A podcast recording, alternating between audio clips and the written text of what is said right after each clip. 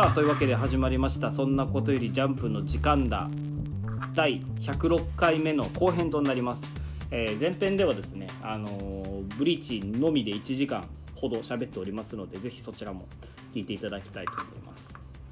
というわけでちょっと今から後半、えーブリーチ以外の作品について話していきたいと思うんですが一応あのまた今週のアンケートについてねここで改めておさらいしていきましょう。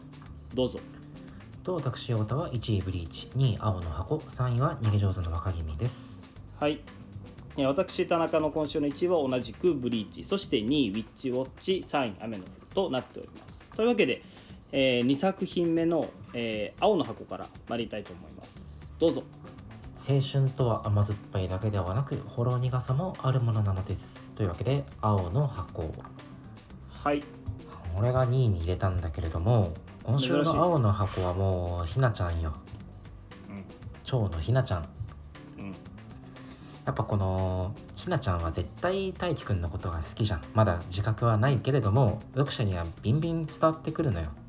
うん。でこれがね大輝くんと千夏先輩の同居を知った時になんかどう落ち込むのかすでに先週から心配で心配で仕方なかったんだけれどもこうん。こでなんか、うん、ひなちゃんの強さっていうのがこう見て見ぬふりするんじゃなくてうん。ちゃんとさもう見ちゃったぞどういうことだ説明しろって割って入れるところよね。めちゃめちゃいじらしいよね。うんこういうなんかうーんと明るい根やかな雰囲気がうん、あの青の箱についてはいいなって思ってて。うん、なるほどね。やっぱこうこのラブコメしてない恋愛漫画って、うん。まあともすればドロドロしかねんじゃん。うんうんその中でこの題材がスポーツっていうところもあってできるだけ爽やかに進めてほしいところこううまいことをねあのドロドロした感情が渦巻く展開を避けてきてくれてるこのバランス感覚は読んでて安心感があるのよただやっぱなんか、ああいやいいけど。うん、もうちょっとこうなんかひなちゃんの絶望顔が俺は見たいんだけどね。なんか俺言うほどさその、まあ、根やかなのはキャラキャラクターとして根やかなのは分かるんだけどさなんか普通にあれじゃない？じめっとしてない？話を取り巻く雰囲気というか。俺読んでてちょっとあの辛くなっちゃったんだけど、それはうんあ絶対負けるだろうと思うし。まああのな そうだねよ。あのねやかねやか言っといて今週の終盤がすこぶる不穏なのよね。不穏じゃない？あのひひなちゃんがこのえっと大輝と千夏先輩の同居を知ったことを理由にこうコンディション不良に陥って大会で失敗する未来がもうなんかありありと想像できるしこれは絶対そうなるじゃん。そこで自分はじゃあ大輝に支えてほしいけれどももうあの2人を邪魔するわけにもいかずなんかこの行き場のない恋心とフラストレーションとねどう処理するんだろでも今のところさひなちゃんが勝てるビジョン見えないというかひなちゃんみたいなタイプって物分かりよくあろうとするから引いちゃうのよね自分から、うん、だからこのままだったらあの勝てる未来が見えないんだけど多分この抑えきれない気持ちみたいなのがどっかで爆発して大輝に言っちゃうと思うのよ自分で。あ好きだよ的な？好きだよ的な。告白はしなくても自分がどう思ってるのかっていうの千夏先輩と一緒に暮らしてて羨ましいとか苦しいとかそういう気持ちを言っちゃうことによって大輝は初めてひなちゃんのあのこういう自分に対する気持ちっていうのを自覚するわけじゃん。なるほど。で大輝くんなんか高一の童貞なんだから自分のことを好きでいる女の子がいたらその子のこと好きになっちゃうからうん。ここで三角関係みたいなのが動いていくんじゃないかなと俺は睨んど。る。えん？千夏先輩と一つ屋根の下に住みながらひなちゃんとうん。青の箱で青のパコルってこと？そういうことになるね。いいじゃん。だって千夏先輩だってあの大輝の友達のメガネ君に寝取られてるんでしょ？お前が言うところ。いやうんそれは寝取られてるんだけれどもそう。寝と寝取りですらないけどね。ま あまあまあまあ。そうかそうか。そうか。そうだよ。なんか昼ドラっていうことなんじゃない？あの今週一番面白かったのは千夏先輩からもらったミサンガをあのすすごい大切そうにつけてるあの大輝くん、うん。一方であの千夏先輩のくるぶしがアップになった時にそこにミサンが全く引っかかってないっていう。これでもあれなんじゃない？靴下の下にあるんじゃない？あ靴下の下にあるの？ほら靴下の下ちょっとなんか線みたいなの見えない？あ高等テクなんだだってそんな見せるわけないじゃん千夏先輩がさそんな。そっか男を匂わすような。そうそうそう。そっかそっかみんなの千夏先輩だからね。そう。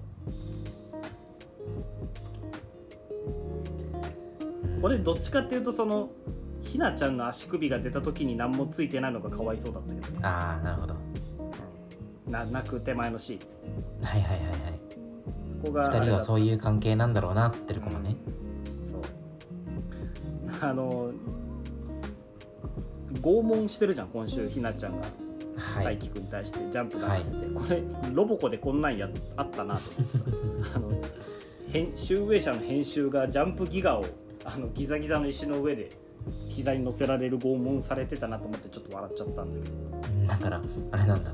あの逆にロボコがパロディされてるんだ。そうそう逆輸入なんじゃない？これ積み重ねられてるジャンプの表紙ロボコだしね。本当だ。本当だ。気づかなかった。おもろいうん。いやまあでもなんか詰まるところ大輝はそうそう。2人とも抱けばいいんでしょ？まあまあまあ一番の解決策はそうだけどでも俺たちの大輝はそんな悲しませようとしないじゃん。うん。その俺がなんで今週読んでてしんどくなってるかっていうとその誰も悪くないからなのよ。はた大輝も千夏先輩も誰も苦しめようとしてないじゃんひなちゃんのこと。あはいはいはいはい。なんかひなちゃんが勝手にさ自分でぐるぐる考えて自分で勝手に辛くなってるだけなんだけどだからこそ現状救いがなくて辛いなって思うのよね。えー、誰がそんな時じゃあ救いの手を差し伸べてくれるのよ。大輝はもう千夏先輩しか見えてないし千夏先輩も千夏先輩でねひなちゃんに手を差し伸べるのは違うじゃん。一人しかおらんやん。え？まさか。メガネくんよ全部あいつが仕組んでるからこれ。どっちもものにしようと思って。あのもしかして千夏先輩の両親ってメガネに消された？そういうことよ。これはあいつがこの世界を牛耳ってるから そっか。ああ全てがでも腑に落ちるな。そうそういうこと。そっかそっか。だからうん多分あと数話でメガネ君が私が手に立つやるから。全キャラクターあいつのもんになってくよ。でお前はそれに自分を重ねて感情移入するそうそうそう。こいつ俺にそっくりだな。そうそう見た目が似てるからいけいけって思うかも。しれない歪んだ読み方しとるな。まあそもそもの話をすると部活頑張るなら部内恋愛するなとも思うしそんなんなる俺大学の頃後輩に部内恋愛だけはするなよって言ってたから。まあ青箱に関してはこんなもんでいいかな今週は。あそう。まあもう散々1時間取っとるからサクサクいきましょうか。はい。では次の作品参ります。篠原節炸裂。叙述トリックはお手の物です。ウィッチウォッチ、ジウォッチもびっくりしたね。なんか篠原先生らしいなというか。うんあの叙述トリックというかさ。えまさかこれがこうだったのかってなるのがまあ一つ持ち味ではあるじゃん。うーんそうだねでもともとさそのこいつがそもそも狼男とは言われてなくてうん。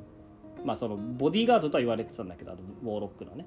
とは言われてたけどもともとその飴玉を使って強くなったやつのリーダーだって言われてたんだけど今週まさかずっと出てた真上敬吾が実は狼男でウォーロックの使い魔だったっていうのが明かされてああなるほどねってなって完全に俺盲点だったから。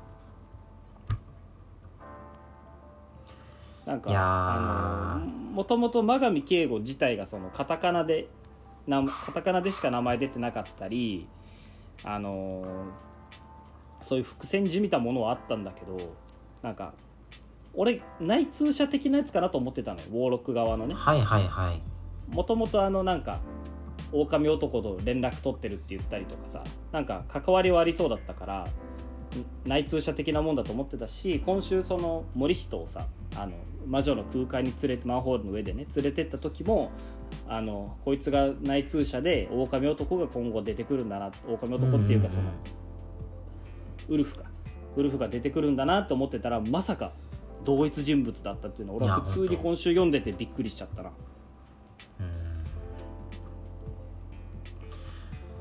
えー本当に度肝を抜かれるというか展開が予想外で、うん。うん、そういう意味でも面白かったけれどもなんか重たいなウィッチウォッチ。でも篠原先生のシリアスって全部重いじゃん。真上敬吾もうあれだよ。約束を破って死ぬか。うん。あの不与の魔女が殺されて死ぬかの二択よ。えそうなのかな？お重すぎやせん。なんか。でもスイッチオフの方が重くない？だってついこの前まであの授業中うんこに行く 話とかでキャッキャ言ってたのに。なんかこの重さについていけなくて言ってもスイッチオフももうちょっと連載波に乗ってきてからとかだったんじゃない？いやそうだけど。スイッチオフも重いしあのアストラの終盤のさはいはいはい。実は俺たちは親のエゴによって作られたクローンだったんだっていうのも重かったじゃん。重かった。それに比べるとさ事故って怪我した敬吾の話って全然そそんなじゃない。いやえー、でもなんかもうウォーロックの存在がギャグで済まされんのよね。いやそれはそうそれはそうだけど いやでもこんなもんじゃないかなと思うけどね篠原先生って。そんなもんなんかだってレッドフードで見たなんか魔女よりよっぽど怖いよ。それはねそう。なんかテンプレみたいな魔女ってこうだよなみたいな。あのあとなんかあれじゃない？あの味方によって髪飾りをつけた女と超過をつけたおばあさんに見える騙し絵みたいな顔してないこいつ。このウォーロックえー、なんかだから掲載順ちょっと振るわないんじゃないぐらいを。まあまあそれは思う。シリアス展開入ってちょっと落ちてきたなと思うけどでもやっぱ篠原先生らしくていいな。俺ビッチウォッチすごい好きだしね。うーん。なんかよくない？でもこの狼男の現代の狼男の変身の設定とかさなんかうんうんうん。森人は鬼だけどもう角は退化してとか監視は天狗だけど翼は退化してってやってたから現代の狼男はこうなんだよっていうのはなんか説得力あってよかったよ。そうね、この眉毛が二股に分かれるキャラでさ好きよね篠原先生。ま あ確かにね。確かによくいるわ。スケダンにもめっちゃおるよね。うんめっちゃいる。あのこの真上敬吾じゃなってさウォーロックに操られてきた作業員のおじさんいるじゃん。はいはいはこいつがなんかあへ顔ダブルピースしてるの面白くない？い なんかなんかそういうところじゃないのね。そういうところでポップさ出さなくていいのよね。一 応一応。うん一応ほらシリアスになりすぎないようにあへ顔ダブルピースが出たり森人がずっと YouTube の T シャツ着たりしてるからうん。かわいいよね。カンニコチャンネル。カンニコチャンネルね。とか、まあ、あとあの監視があのなぜか死亡フラグ出しとるのもちょっとわからんけど。からこれで監視死んどったらやっぱり笑えんやろ。笑えんね。あの篠原作品で人が死んでるの一人までだからさ。あのスイッチオフの時のお兄ちゃんぐらいだから。と真上敬吾はもうしどう転んでも死が確定しとるから。死ぬの？真上敬吾って。知らないけど。死ぬよ。死ぬんだ。でもなんか最終的にうまいこと言って足も治るしお母さんも、まあ、お母さん別に死んだとかはない出てないけど怪我したとかは出るってはないけどなんか治ったりするんじゃないかなとか思うんだけど。ああかな。わかんないわかんないけど。このウィッチウォッチの世界観にそんな取り返しの使うことになったら俺悲しいけどね。うーんいやもうなんかこんなこんなガチの魔女出てきとるからもう何があってもおかしくないのかなってまあ、スケダのシリアス展開と違ってちゃんとバトルできるのは一ついい点なんじゃない？キョッキョッキョって言うとるからねウォーロック。あのキョッキョッキョって。魔女はこうやって笑わんといかんのよ多分。だからね。ただなんか毎週毎週あらすじ説明みたいなのをあの2個とかにさせててさなんかこうなんとか巻き返しを図ろうみたいなこう、うんね意図は感じられるんだけれども。当初の予定よりはねあの順位低いだろうし。ねうん。ねその順位盛り返してきたらまた、うん。あのおなじみのギャグパートが読めるのかと思うとはよ戻ってきてほしいんだけどな。はいはいはい。まあ今後期待だね。ぜひこのあの犬と雨だれ編でぜひ人気を回復してくれたらいいなと思っております。はい。はい。じゃあ次行きましょうかね。はい。えー3作品目です。小さな王は暴走する忠義心を止めることができるのでしょうか？逃げ上手の若君です。はい。逃げ若もなんか掲載順が振るわんのよねここ最近。まあで打ち切られることはないと思うけどね。うんでもうちょっとね上にあっていいんじゃないって思って読んでるんだけど、うん。あのキャラデザが簡単な人めっちゃ面白いよ。なんかね序盤しっかりギャグ面白いよね。やられさんが目がちょんの人めちゃめちゃめちゃめちゃ面白い。こんな気違い。松井先生らしいなと思うう白いけどでもなんかこの序盤のギャグパートが冴えてるからこそその後のあの星名氏たちがあのどう転んでも死ぬしかないと思ってる絶望感みたいなのも際立つし、うんと味方サイドがさこう前線するじゃん多少。うん。策略を駆使してで敵を多勢に無勢ながらなんとか翻弄するにもかかわらずにもかかわらずあ劣勢をねものともせず頑張ってるじゃん。よしこのまま勝ち切るぞとかちょっと敵を脅かしてあの脱出するぞではなくなんかねもう玉砕が目的と化してるいびつさっていうのはこれ松井先生の描く毒だなって思う。うん手段の目的かというかうん死んでもいいから目的を達成するっていうのがあるはずなのに誰のための命がけなのかあの分からなくなってるというか死にたいから死ぬわけではない覚悟と思考放棄っていうのはやっぱ明確に違うんだからあのそこは分かってもらわないといけないっていうと書き方はね面白いなと思うしうんこういね。う風に転がるんだなっていうのは俺思わなかったからいいよね。序盤でギャグとして描いて漫画的に読ませながらも、最後にこのドキリとするような描写をして、あの考えさせてくれるような展開に持ってくるのはやっぱこれ松井先生のね技術だなとは思うんだけれども、うん。じゃあここに来てその静かに怒る時行が急に魅力が増してくるんだよ。うんなんといってもこの、えー反室町幕府の、まあ、長じゃん時行ってうんうんうんそれが現状その逃げるのが上手ななんか一兵卒ぐらいのあの、うん。能力しかなくて、まあ、若干の物足りなさを感じてたからここでその高氏とはまた違った路線でのカリスマ性っていうのを見せてうん。こう主の器君主の器っていうのを示してほしいよね。うんうん結局君主として一人前にならん限りはあの復権もないわけだからね。うん。まあだよね。そこでこのなんか転換点になる話なんだろうけれども。うん。その描き方といいこういうこれからこういう話をしますよっていう提示といいまたあのもうちょっと掲載順上でもいいやろっていう期待感といい、まあ入れちゃったよな。面白いねネギ若いや面白いよ。しっかり面白いよ毎週。単行本もぼちぼち売れてるらしいけどね。ああそうなんや。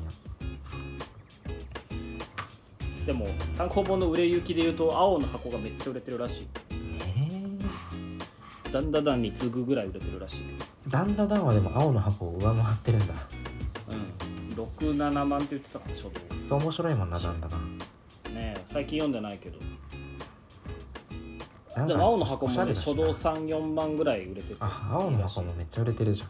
うん。派遣取るかもね。2期滅ぐらい売れてるもしかして。あの序盤一巻でいいなお同じ巻で比べれば売れとるかも多分、2期滅ぐらいやね多分。うん、ぐらい売れてるんじゃないかな。うん0.7ほのみぐらい。ぐらいかな。この見えは初版100万部らしいから。ねあ幻の名作。幻の名作、でしょうね。まはい、幻になってしまった名作です今日はあのツイッター見てたらさほのみえる少年の作画の先生。松浦。東京シノビスクワットの松浦先生がうん。なんか普通に1枚イラスト上げててちゃめちゃかっこよかったわ。うまかったよ、うまかった。うん。雰囲気がいいのよねなんか。あそう。ゲーセンであのアーケードゲームにこう熱中してるメイドさんとそれにビビり散らかしてる小学生3人組みたいなのやったんだけどなんか罵声のゲームコーナーのこのなんかくたびれた感じといいやさぐれたメイドさんのこのね雰囲気といい素晴らしいイラストでした。フフォローしてるんだ。松松浦先生。松浦先早くジャンプに帰ってきてください。生はいというわけで。最後の作品参りましょう。はい。ギャグパートだけじゃなくバトルシーンもうまく描けています。雨の降るです。今週も入れてしまったな今週も俺迷うぐらい面白かった。うんよかった。先週のねあの魅力的な引きから今週入江先輩の無双が描かれるわけなんだけど。あの先週とさ先々週ギャグがすごい良かったって言ったじゃん。うんうんうん。で今週はあのバトルが良かったなと思って。よかったねバトル。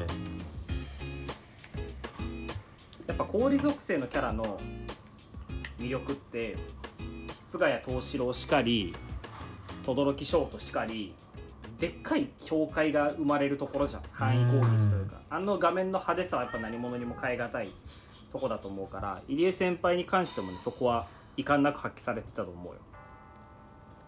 そうだね。それでいてその敵のガムを凍らせるっていうなんか対ガムのこの戦闘の起点も効いてるしうんうんそれでいてじゃあ敵がただ指を加えてうん。無力化されるだけでなく、この凍らされるなら凍らされるでそれでね火剤ガムとして戦えばええじゃんみたいなこのお互いの力量のね、せめぎ合いっていうのも、あのー見てて面白かったわ、そこからまたシームレスにギャグパートに移るのもいいんだけどあの、うん。こ今週もギャグパート移る直前さあの入江先輩がカラってスプーン持ってるシーンあるじゃん。うんバオバブの木あるよ。ノルマ達成してるのよね。そう。だからここでバオバブ出たから次のページからギャグパート入るのかなと思ったら本当に入ったから俺ちょっと笑っちゃったな。うん。そうね。ギャグパートのメルクマールだから。うん。やっぱでもバオバブに雪景色が映えるよねバオバブも初めてなんじゃない？雪に見舞われたの。知らんけどもともと生えてるところ雪なんか降らないでしょ。このね人生あ人人類の長きにわたる創作の歴史においてまさかバウバブに雪を積もらせるといや初めてかもね。みたらしサンタ竹串一本侮れんね。侮れんという中でその入江先輩がさまあ、うん。あ圧勝するのかと思ったらそうではなく人質を取るわけじゃん、敵たちもうん。こっからの展開も俺素晴らしいなと思って人質取られて取られてあもうこれで何もできないって入江先輩がうろたえるわけでもなく人質なんか関係ないじゃんっつって入江先輩が自分の能力でそのまま勝つっていうわけでもなく、うん。じゃあしょうがないやっつって諦めるのがまあまず潔くていいなと思うしうん。これがその本当に諦めたわけじゃなくて結局これもあのつむぎちゃんの能力が人に見られないようにみんなを避難させたりっていう時間稼ぎだったっていうのにつなぐのもうまいよね。いやーそうなのよ。結局そのどんだけ入江先輩かっこよくても結局サブキャラでもう漫画としてのパンチを持たせるためには主人公のつむぎちゃんが跳ねないことにはどうしようもなくてじゃあつむぎちゃんいつ来るんだろういつ来るんだろうっていうそのそういったねあの期待感だけが高まり続ける中でこれ以上ないつなぎでしょう。ん、よかった。結構俺雨の降る化けてきた気がするなと思ったやっ今週ラストすっごいかっこいいもん。ぱかっこいい。構図うまいよねやっぱ画力云々っていうよりはでここに来て入江先輩がそのつむぎちゃんの力を見極めてあの、お膳立てするっていうのもうん、胸熱展開だし。うん、認められたんだなって。うん。いやなかなかいい漫画になりつつあるんじゃないでしょうかね。ーあのーみたらしサンタのツイートもたまに流れてくるんだけど、あの最近やっぱこの本誌の方で筆が載ってるんだろうね、うん。あの合間合間にツイッターで更新されてるつむぎちゃんの絵とかもすごく上手くなってる、可愛いね確かに。俺も今見てるけど。うん。本編より可愛いまである そうなのよ。やっぱね作品に今日が乗ってくると絵も良くなるよねでも良くなるんだ。原作で引っ張られることってやっぱあるんだね。うん。そういうことよ。え東あの京市のビスクワットしかり。いい子も悪くも。ー、なるほどね。作画を生かすも殺すも原作次第だよ なるほどね。ファンアートちょこちょこリツイートしてるの好感が持てるって見たらしさ。ああいいね。うん。ういやあのやっぱ嬉しいんだろうね。うん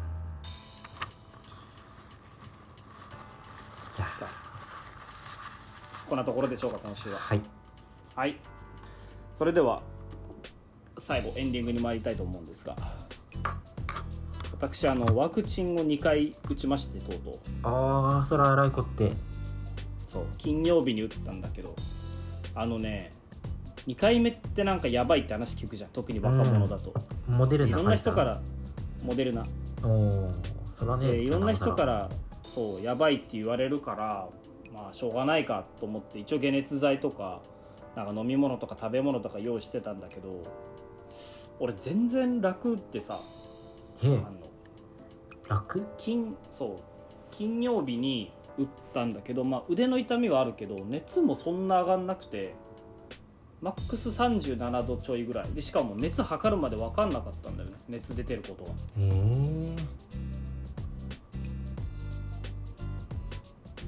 なんか準備し損だったなと思ったんだけどなんなら1回目の方が腕痛かったまである。1回目も腕痛かっただけなんだ。うん1回目は熱出んかったね熱測ってたけどマックス7度超えなかったし、2回目も超えて7度ちょいぐらい。2回目でももう8割9割の人が熱出るって言うじゃんね。ね言ってたよね。うん37度なんそうだったから、うん、へえ全然俺が強かった。お前はワクチン打ったの？金曜日にそれこそモデルナ1回目打ったんだけどあ1回目。う。ん1日目はまあ腕痛いだけでうん。2日目の途中でちょっと仕事に行ってたらもうそれでギュンって熱上がってうん。38度半ばぐらいまであそう。でもうかなり悪寒もするし関節痛もするしフラフラしてどうしようもないぐらいしんどかったよ。あそう。1回目だけどね2回目死ぬんじゃねない？え。しどうなんだろう仕事したから二という可能性はあるけど。うーん。仕事って体に毒だからね。30分ぐらいしか仕事してないけどそれでも38度とかなったからね。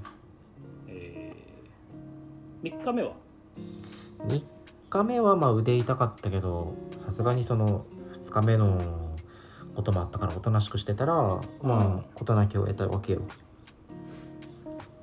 なんかおかんとか関節痛とかも俺全然分かんなくてさ。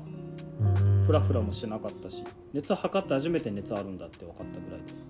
だからねあのこれを聞いてる皆さんワクチンはマジで大したことないので何もしなくていいと思いますというのを私は伝えたいですね。じゃあ俺から言いたいことはもうワクチン打った日は本当に何もするなっていう。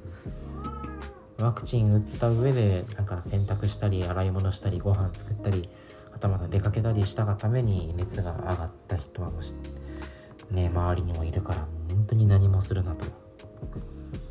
ね。ただただそれだけ。どちらをどちらを信じるかはあなた次第ということでぜひ皆さんワクチンなり感染対策なりしてご自愛ください、というはいわけで今週こんなところでよろしいでしょうか？お疲れ様です。はい。それでは、えー今週前編後編合わせて約2時間、えー長い間お付き合いいただきましてありがとうございました。というわけで、えー来週のジャンプでお会いしましょう。さようなら。バイバイ。